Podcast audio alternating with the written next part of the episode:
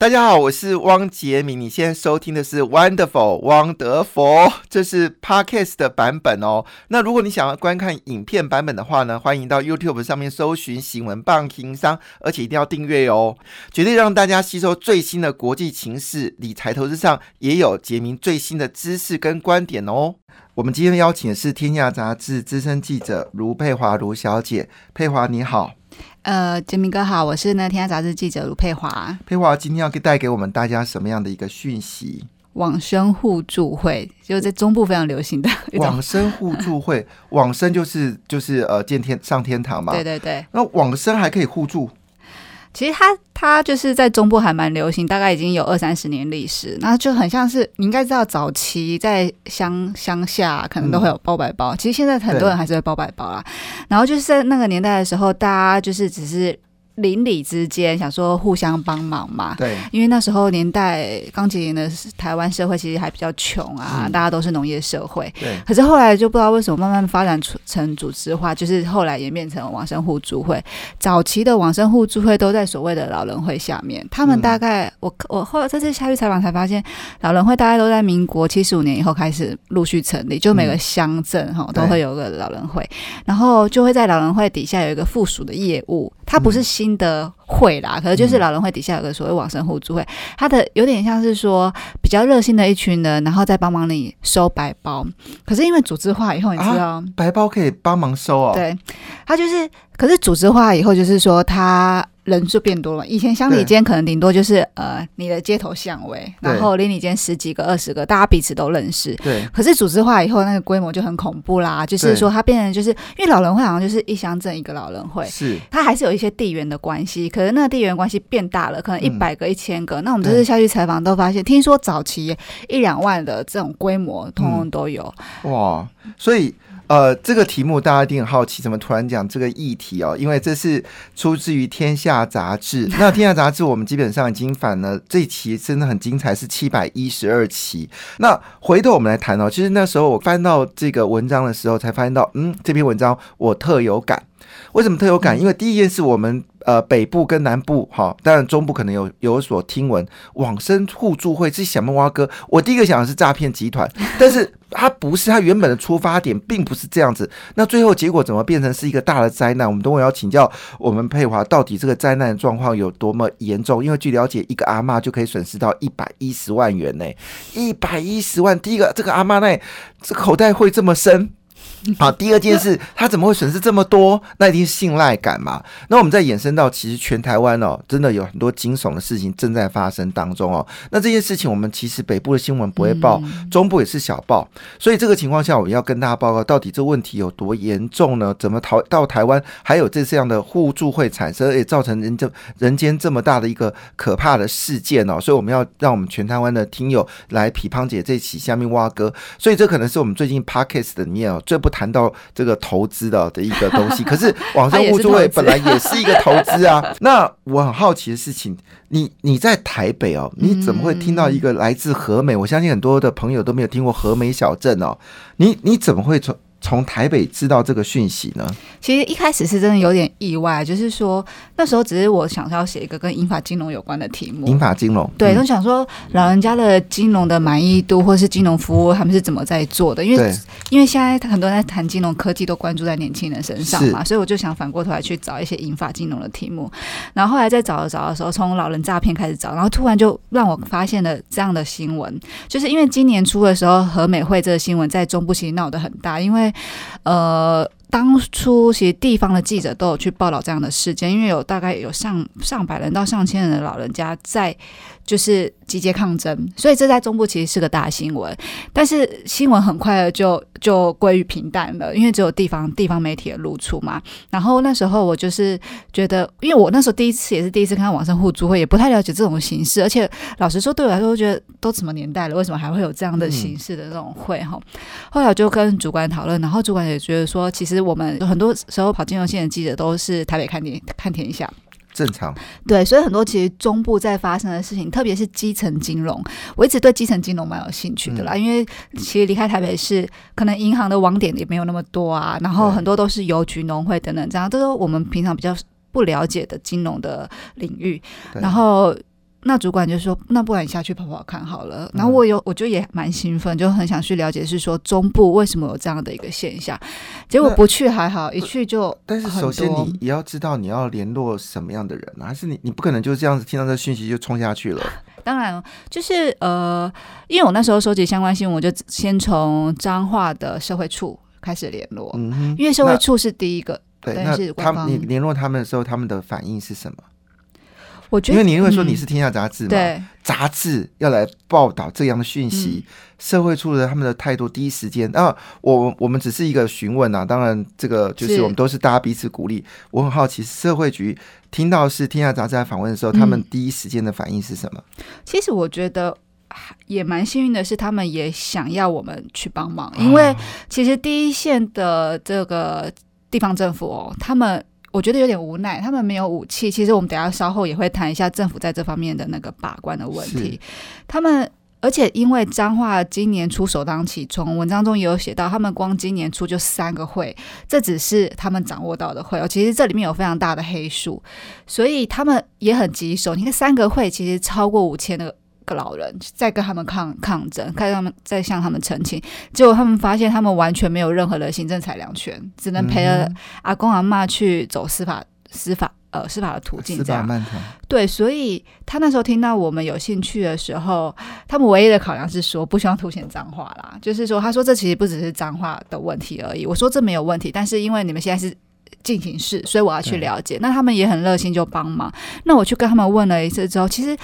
就像你说的，我在台北，我跟这些人完全没有这些人脉，这些受访者都是一个一个滚出来的。就是我去找了社会局，然后他们帮我介绍，例如自救会的人，然后甚至其实像我，我觉得我这次很幸运，还有采访到当事人，就是经营互助会的这些人，他们怎么想这件事情？所以就是都是他们介绍倒掉的人。就是经营互助会，就是倒掉的人嘛。对对，其实就是你可以想象，他有点像是双方受害人，就是会员，然后经营者，就是一个是受害人，一个是加害人的感觉。可是老实说，我我到后来我觉得很难说谁是加害人。哦，等下这是蛮有趣的，就是这个事情发生应该是有加害跟受害人，结果发现到加害人是不存在这件事情，倒是引起我的关注。好，那。我问问一下，那社会局说不要凸显脏话，我我我们也没有凸显脏话，我们就凸显是和美，好，因为这个它凸显脏脏话，当然对大家都不好了，就是和美症。但是他有跟你说，如果不是脏话，那难道是还有更多县市也有同样的问题吗？其实台中南投我们知道，就是目前的大中就是这三个县市也都有。对，然后零星的话，听说苗栗嘉义也有，杀到苗栗来了，嗯。我的天呐，那所以等于是苗栗，苗栗以南是台中，台中过来是彰化，彰化过来是云林，云林过来是嘉义，这些都是呃，彰台中还好，苗栗、云林这是老人家比例最高的两个城市，都是农村社会啊。哇，我所以所以这个数字让你知道这个严重性的时候，我很好奇，当因为你只是一个。看到一个媒一个讯息，然后你的主管觉得可以去追，所以我相信你的心态就是去理解而已。可是你真的面临到那个现况的时候，当你接触到这么多人的时候，我很想很想了解，就你一个文字工作者来说，你当时的心情是什么？其实真的蛮复杂。就像我刚刚有分享说，竟然在这样的一起事件里面，你找不到最直接的加害者是谁的时候，我那时候也觉得。就这件事情，你会隐约觉得很奇怪，然后你会觉得这故事不好说，然后还蛮复杂，尤其它又是一个历史哈，就是从三十年前开始发生的事情。三十年，对，所以是一九八零年。对啊，就是解严后嘛，差不多解严后到现在。所以我去采访这些受害者老人家，真的都是八九十岁的老人。一九九零年啊，对，三十年是一九九零年，一九八零年到一九九零年，对，然后，所以那时候。那再加上，我觉得对我来说，这次的采访真的不只是我只是一个记者的身份进去的感，我觉得。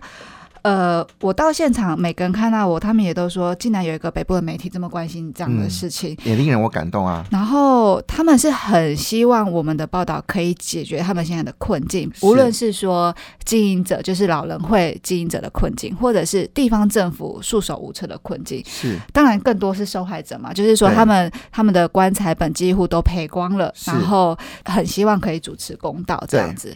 然后当我当然我也很希望可以帮忙解决这件事情，然后我回。回到台北，我当然就要去找中央主管机关嘛。是，然后我发现内政部给的回应也很束手无策。他们的他们给我的感觉是说，你到内政部哪个单位去询问？呃，人民团体司筹备处，他们现在还是筹备处。筹备处，对他们其实就是管社会团体，所以举凡公庙啊、NGO 那些，通通都是他们管的。嗯可是其实台湾政府管这种社会团体都是低度管理，嗯，只管他们的会务，然后这种其实牵涉到非常。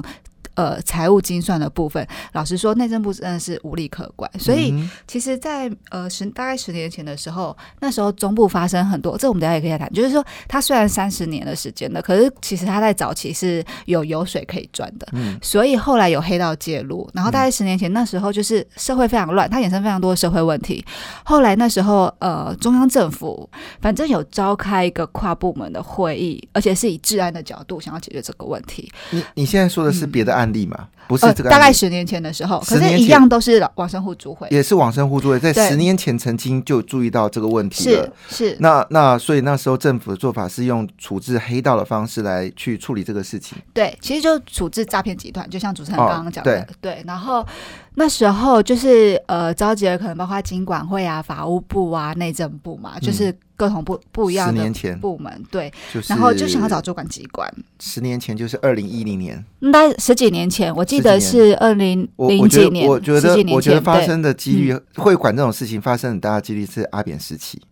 对对，因为马英九时期我没有印象中有发生，就是有去很 care 这个事情，但是阿扁时代的时候，正好又是当时的卡债风暴啊，我们台湾利率从高急速往下掉的那个瞬间呐、还有很多的台商从台湾去了中国，嗯所以那在那那八年是台湾非常混乱的一个一个时代，所以那时候有很多的呃地方事件在发生当中。嗯我记得那时候也包括就是 marian George 也是那个时候最红的一个产业一定是。在 marian George 后面对啦，，那就在介于在嗯二零零五年到二零一年之间，那就介于阿扁时期跟马英九时期。因为你谈到经管会，那一定是阿扁之后才有经管会。对对对对对对对对。然后后来就是因为他们认为这是一个社会团体、社会行为，然后他们也认为网生互助会跟会员之间是一种民间的契约，是所以不属于保险，所以经管就没有给经管会管。对虽然我们理解经管会是一个财务的主管机关这样子。但是也是因为这样的，所以那时候其实就像杰明哥讲，他是不是比较从治安的角度对在处理这件事情，所以是不是看有人模不张，有挪用公款，当时确实也打击了一波那种比较呃不好的往体生互助会，质比较不好的互助会，对，然后。可是其实打压了，但是还是很多还是有留下来嘛。现在其实我们就是看到留下来这一这一些网生互助会出了什么样的事情，嗯，然后后来我我我我讲，抱歉，我回头讲一下，就是说我去问了内政部，然后内政部他们其实就是说，他们真的也是举白旗，束手无策。他们说他们今年其实也跟行政院反映，就是说、嗯这件事情他们觉得还是很严重，因为他们即使他们在台北，他们也不断的收到中部的澄清人来谈说可能又被骗了、啊、或什么之类的，所以行政院。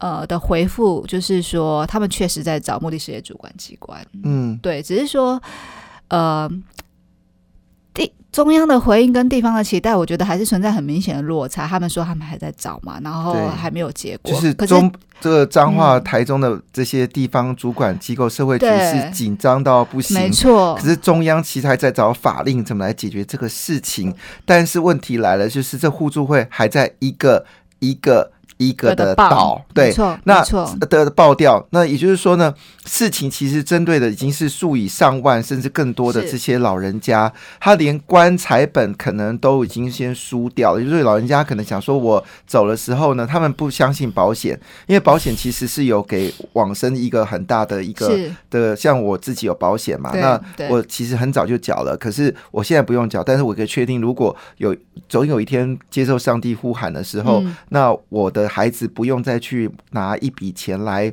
帮我去做这个上账费用，因为我的保险费用就有一定的金额，其实金额还蛮大的，就是可以让小孩子就会松口气。可是这些乡下的地方，他们他们第一个他不相信保险员，第二件事他不觉得这保险的计算模式呃太复杂。但是我觉得最重要的事情是暴利吧，这里面一定有一个隐藏的暴利的，就是利率一定给人家相当的吸引人，让这些老人家觉得，因为他从口袋里把他的生活费、好菜钱，然后一笔笔的缴出来，他们幻想的一件事是，他不是风光大账，而是呢，他能够上账完之后，他的家属也有一笔不错的收入，因为我们知道在南部的老人家有一个习俗，呃。这个北部的朋友知不知道？就是南部的老人家有个习俗，就是他们在往生的时候呢。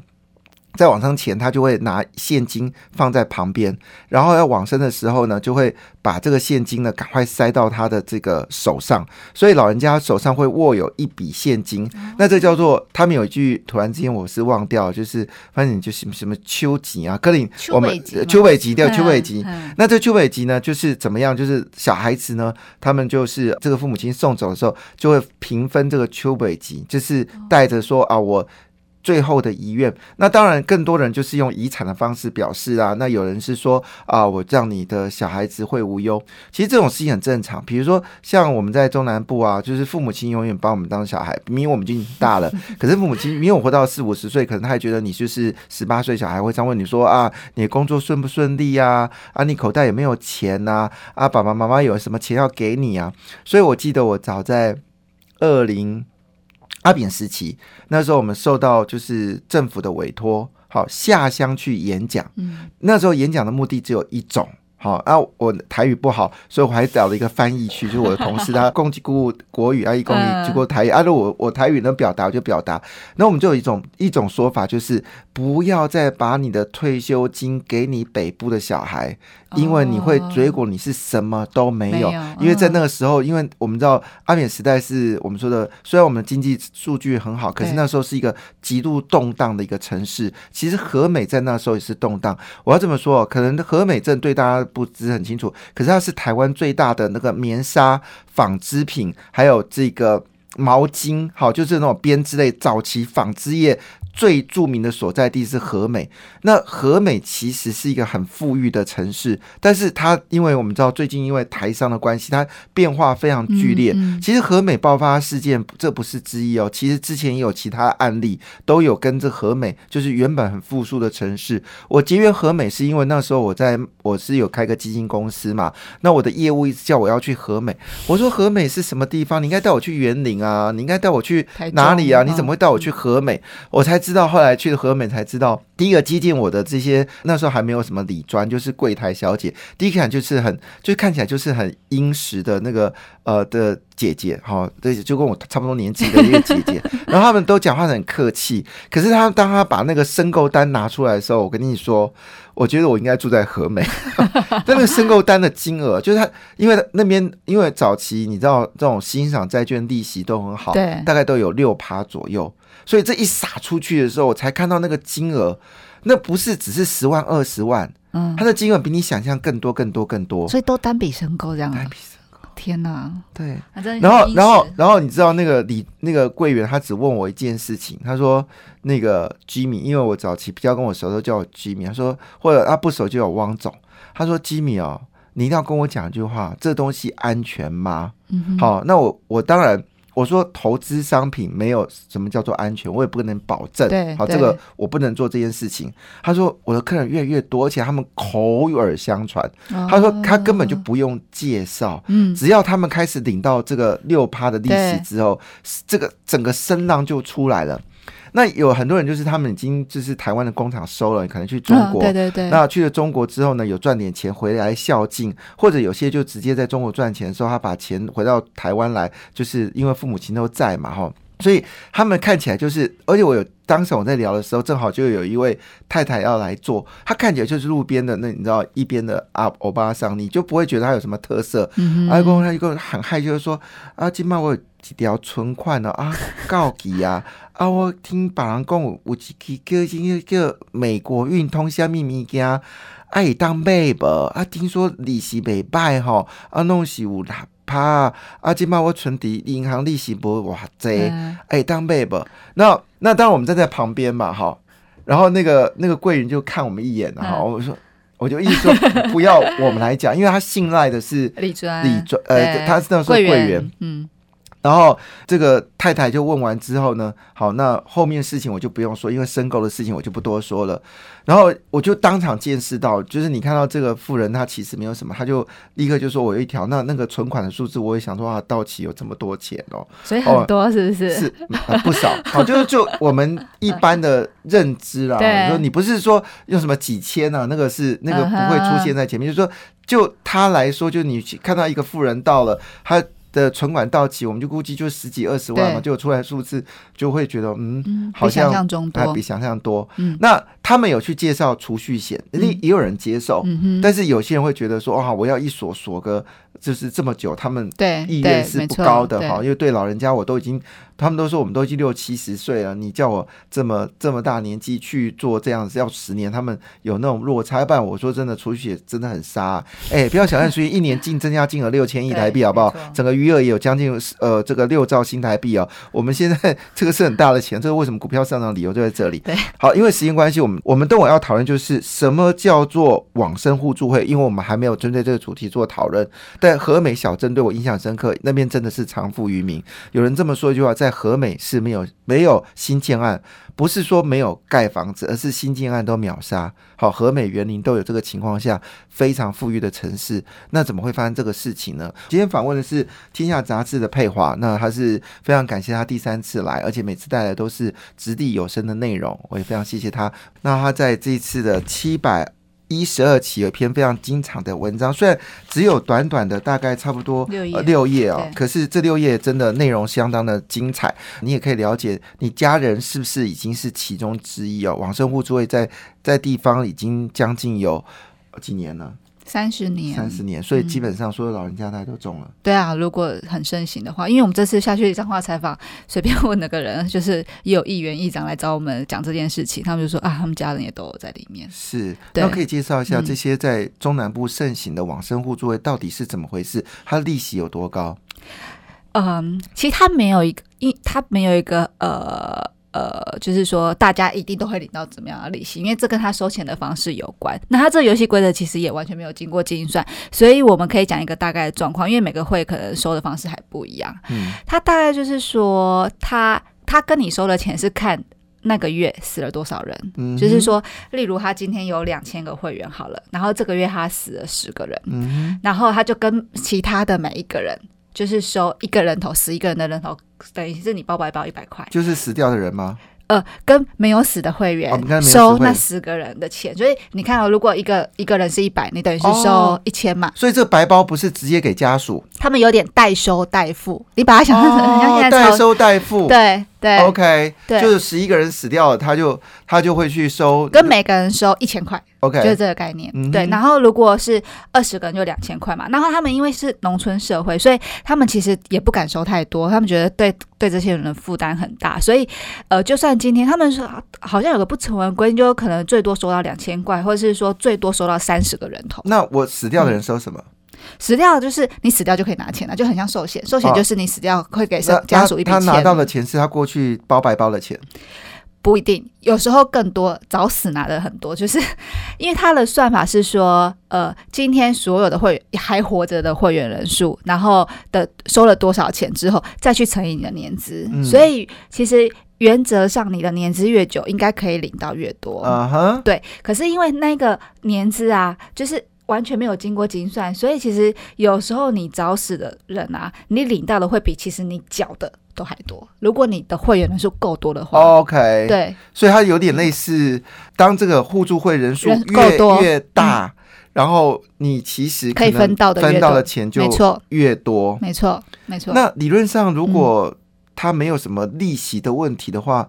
它怎么可能会消失掉呢？而且你这次有问，那我们先来说一下，大部分的人跟你，像你有说议长跟议员有跟你谈，嗯，那他们的心情是什么？他们他们到底遇到什么困境？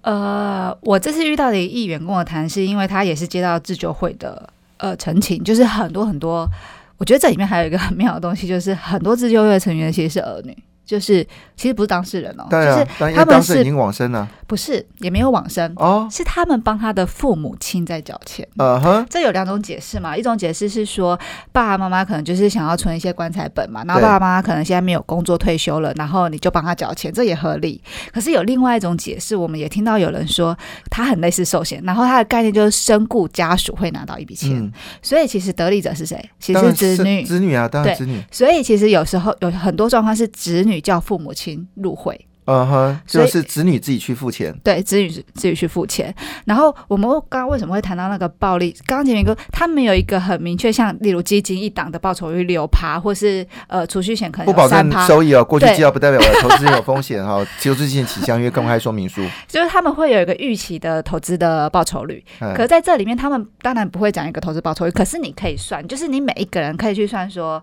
呃，没有预期报酬率哦。比如说投资这种风险那种，过去绩效不代表未来。哦，请强开这种民宿哦，投资呃也不保证最低收益，哈，对。但是他们这群就是会员或是会员的子女，他们可以根据他们听到的其他人的经验，就是说，对，口耳相传。对啊，例如他们说，其实早期很多人会加入是怎么加入的？就是说，例如今天邻居有一户。人往生了，然后他们都会去参加那个葬礼嘛。对。然后可能这个家属就说他们很幸运呐，就是因为有参加往生互助会，所以他们办这个葬礼没有花到什么钱。嗯然后其他人听到就说：“那那我叫贺代金。”对。然后就会问说：“哎，是虾米米呀？”嗯。然后我立丑阿 k 然后呃就就加入了嘛。然后慢慢的呃，而且小钱呢，一千两千呢。对，没错。而且不是每个月给啊，搞不好这个月没死人，他也不用给。没错，没错。然后呃，你现在可能只是帮你爸爸妈妈保。对，后来可能真的不幸的，就有个长辈过世，那你真的领到钱啊，有赚到哦，你就只要帮你公公婆婆报，找你叔叔婶婶报。所以，我们我这次文章一开始写到了一个陈蔡金凤阿妈，他们是一家人赔了一百多亿，一百多万。他九十一岁了，九十一岁，你看三三大概三十年前都是大概六十岁的时候就加入了嘛。他一家人亏了多少？就一百一十万左右，一百一十多万呢。嗯，其实他们缴的都不多啊。他们有说他们呃一年顶最多缴两万多，嗯，其实还好，就是其实不多。然后，但是你看，可是缴了三十年，你看那些钱，你还是会很心疼嘛，都是老人老人家的钱。对，就是我们看到很多的。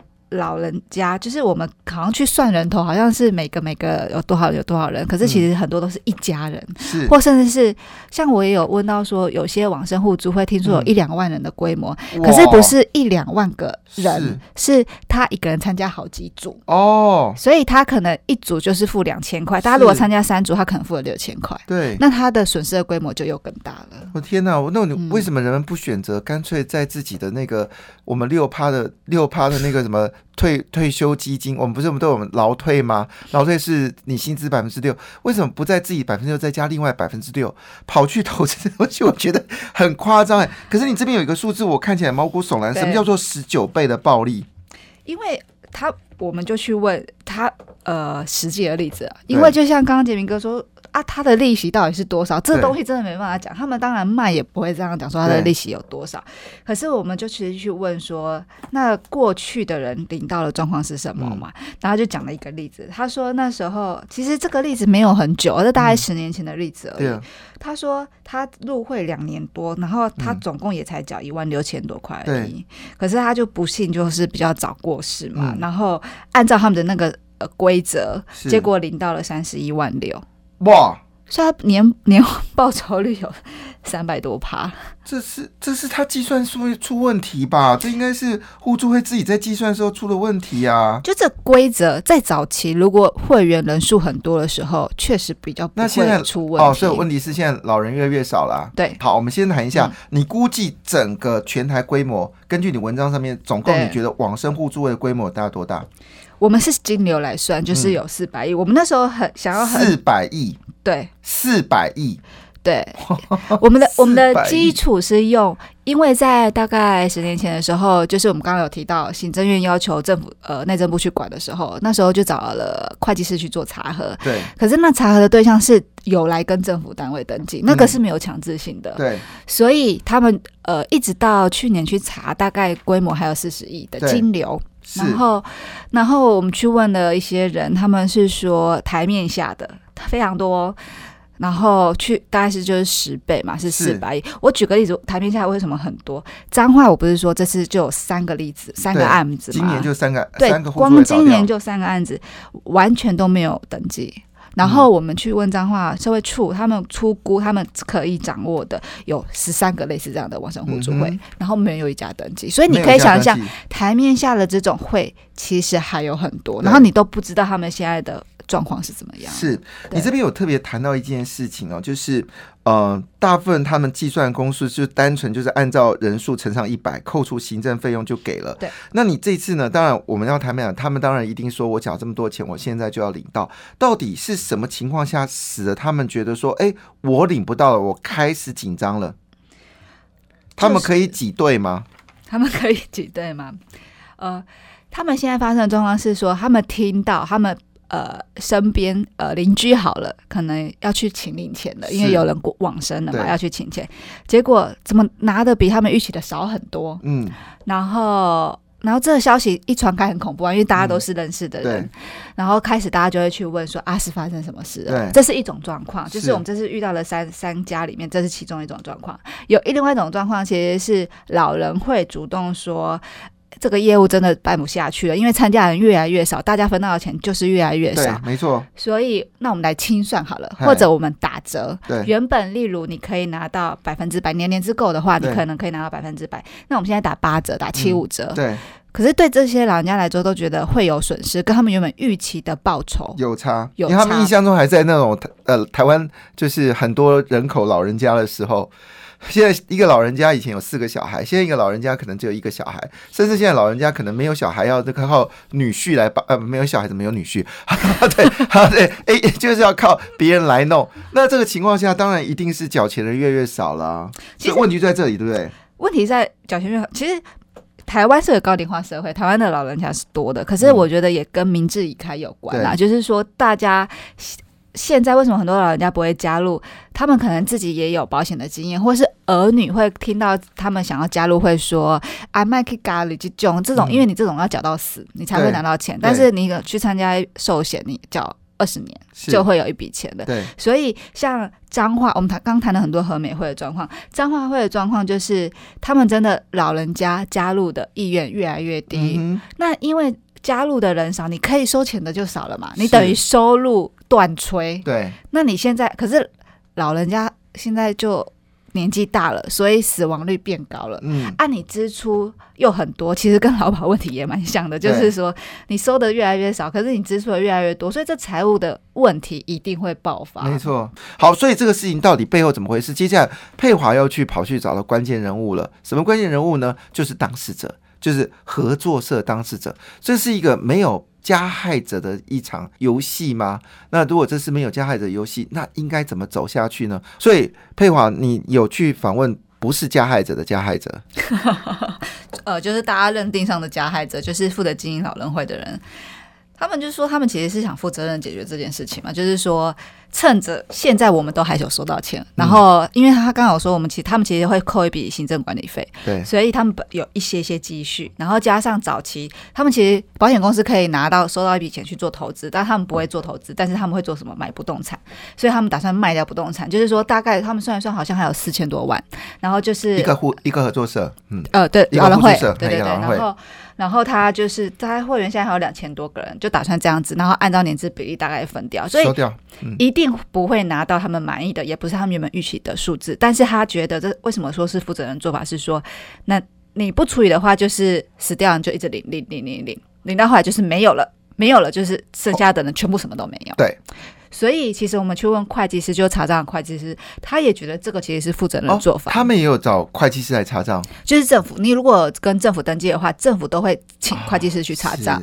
对，所以，然后会计师也认为说，因为他查了台中嘛、南投，然后彰化都有查，那他也发现每一个互助会现在都想要走都有遇到同样的问题，就是收不到钱，可是付出去了很多，然后一直在吃老本。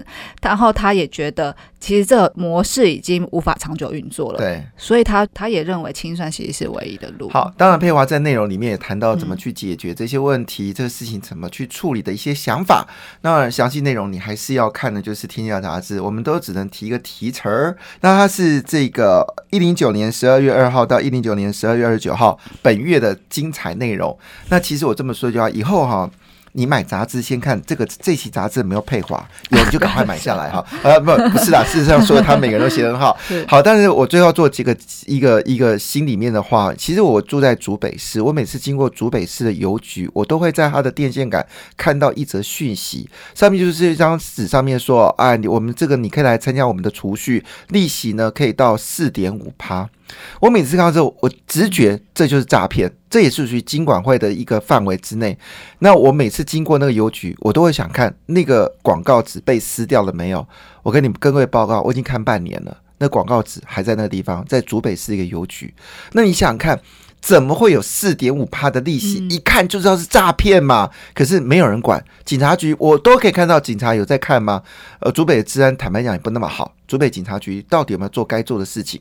回头一句话，你真的要为自己的老年准备，请注意到台湾有很多定期额的投资，有很多 ETF，也很多很棒的这些投资的管道，其实可以满足你这些问题。最起码，最起码就在你的所谓的。